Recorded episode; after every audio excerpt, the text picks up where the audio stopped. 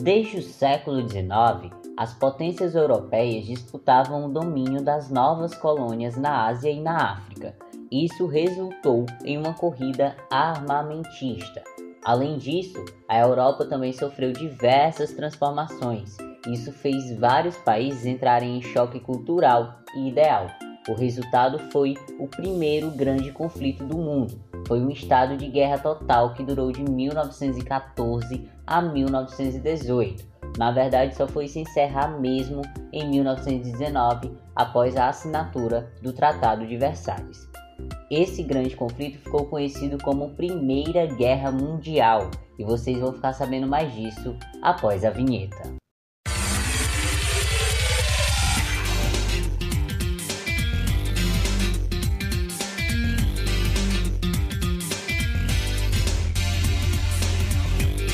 Começa agora o podcast. De novo essa história? Podcast. De novo essa história? Com Noah Arthur.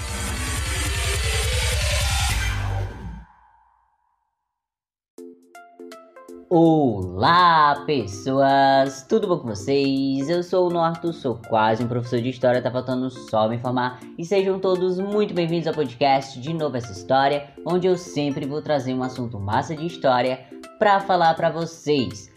O assunto de hoje foi uma sugestão, eu recebi lá no e-mail, né, lá no Gmail, me pediram para falar sobre a Primeira Guerra Mundial. E logicamente vou atender o pedido. Então, sem mais delongas, bora pro assunto. Bom, pessoal, antes da gente entrar na Primeira Guerra Mundial em si, a gente precisa, obviamente, saber os antecedentes, saber os motivos que levaram para a Primeira Guerra Mundial, o contexto histórico, igual a gente sempre faz em todos os episódios que eu trago para vocês, certo? Então, bora lá descobrir o que, que estava acontecendo no mundo naquela época. Mas para a gente poder entender a Primeira Guerra Mundial, a gente precisa voltar para o século XIX, que a Primeira Guerra Mundial já é no século XX, né? Quando é 1900 a gente já chega no século XX. No caso a gente está falando do século XIX, que é quando a Europa ainda está ali na sua segunda fase da Revolução Industrial. E o que é essa Revolução Industrial? Bom, a Revolução Industrial é quando os países eles passam pelo processo de industrialização, ok? Eles saem ali da mão de obra escrava, da mão de obra manual que é mais lenta e é trocada pelas máquinas, né, que é bem mais rápido. Então a Europa ela está passando ali pela sua segunda revolução industrial. Nessa época a gente tem o neo-imperialismo. O que, que é isso? Esse neo-imperialismo foi o domínio europeu sobre o continente asiático e africano. Por que, que eles fizeram isso? Bom, além de ter ali a questão econômica, porque eles conseguiram ali muitas riquezas explorando o continente asiático e africano, também foi algo cultural. Por quê? A Europa, ela se achava a bambambam bam, bam da história. Então, para os europeus, a Europa representava o desenvolvimento e o progresso, enquanto a África e a Ásia eram consideradas inferiores né, e necessitavam desse domínio externo para poder ali ter uma civilização, ok? Era assim que eles pensavam, meio tapados. Continuando, é, eles lucraram bastante com essa exploração desses dois continentes e isso possibilitou que as potências europeias tivessem grande investimento na produção de armas de guerra. E aí a gente começa uma corrida armamentista, certo? Outra área que recebeu também investimento foi a cultural. É tanto que o período da Primeira Guerra Mundial é conhecido como Belle Époque, né, que significa bela época, porque a Europa foi a maior referência na produção de cultura na época. Aí com esse êxito econômico, com a Europa lucrando bastante, surgiram dois países, dois países conseguiram se unificar, que foi a Alemanha e a Itália. Então, quando a Alemanha e a Itália se unificam, começa ali uma disputa entre os países da Europa que eles começam a tentar concorrer para poder colonizar a Ásia e a África. Eles começam ali a brigar entre si, certo? E essa unificação também resultou em um nacionalismo. né? Por conta disso, cada nação ela se via soberana, enquanto as outras eram ameaçadas ao seu próprio desenvolvimento. Então, as nações europeias começaram a brigar entre si, em vez de elas se unificarem, elas começaram a brigar entre si. Então, vocês precisam entender o que? A Europa, ela tá ali com um nacionalismo muito grande, os seus países estão brigando entre si e eles também têm uma corrida armamentista, porque eles estão produzindo muitas armas, certo? Então já tá ali um pouco tem ali algumas divergências, tem ali algumas brigas, mas ainda não chegou na Grande Guerra. Só que o estopim para a Grande Guerra, né, o motivo maior de ter começado a Grande Guerra, aconteceu no dia 28 de junho de 1914.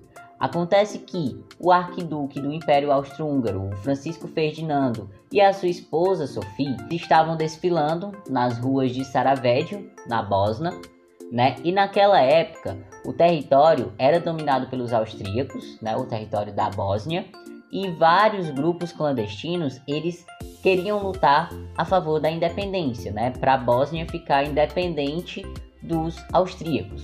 Um desses grupos era o Mão Negra, do qual tinha o Gravilo Príncipe.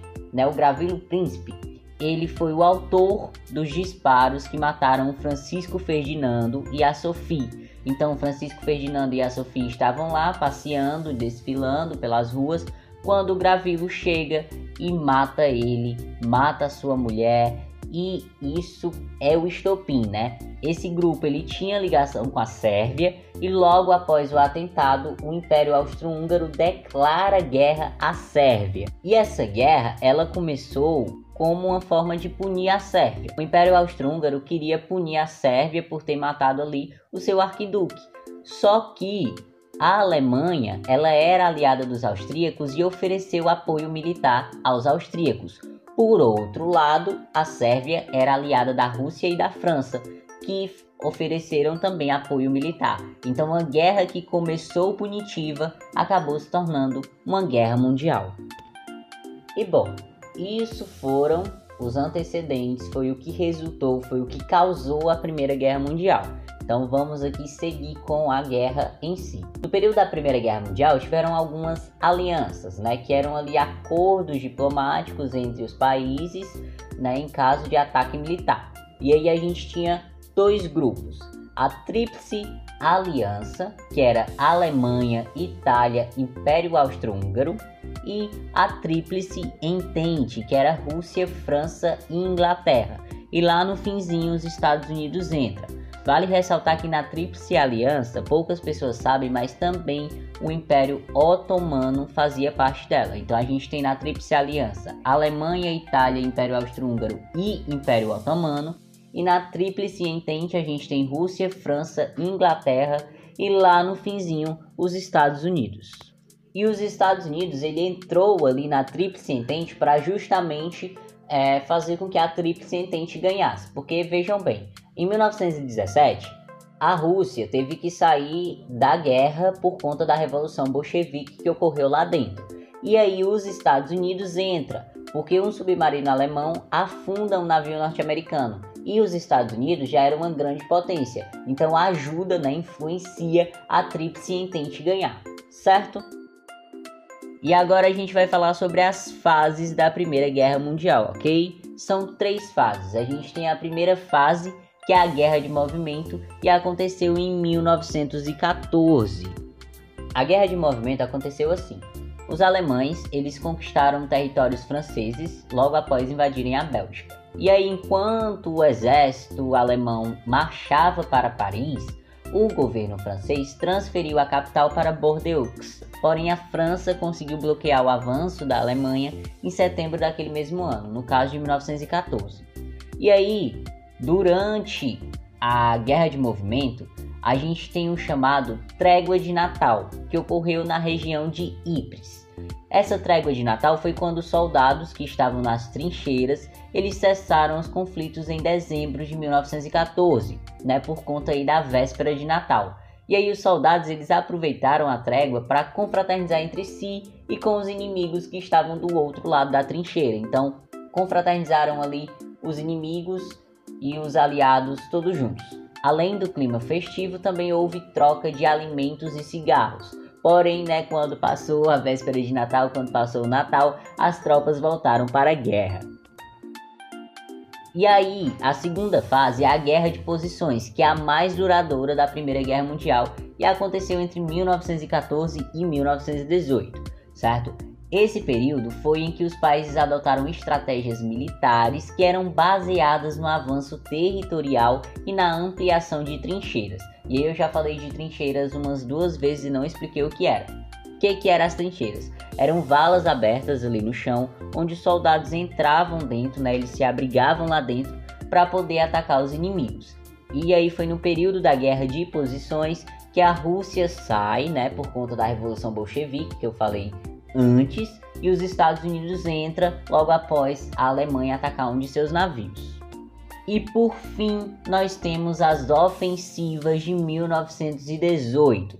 Né? Nessa última fase, os países eles começam a utilizar novos armamentos, como tanque, aviões de caça para bombardeio, e foi nessas ofensivas de 1918 que a Alemanha começou a perder as suas forças e acabou se rendendo no final daquele ano. E aí, com a rendição da Alemanha e o fim da Primeira Guerra Mundial, os países começaram a discutir para poder chegar em um acordo de paz. E aí, o presidente norte-americano da época, Woodrow Wilson, sugeriu 14 pontos de paz no intuito de evitar um novo conflito mundial.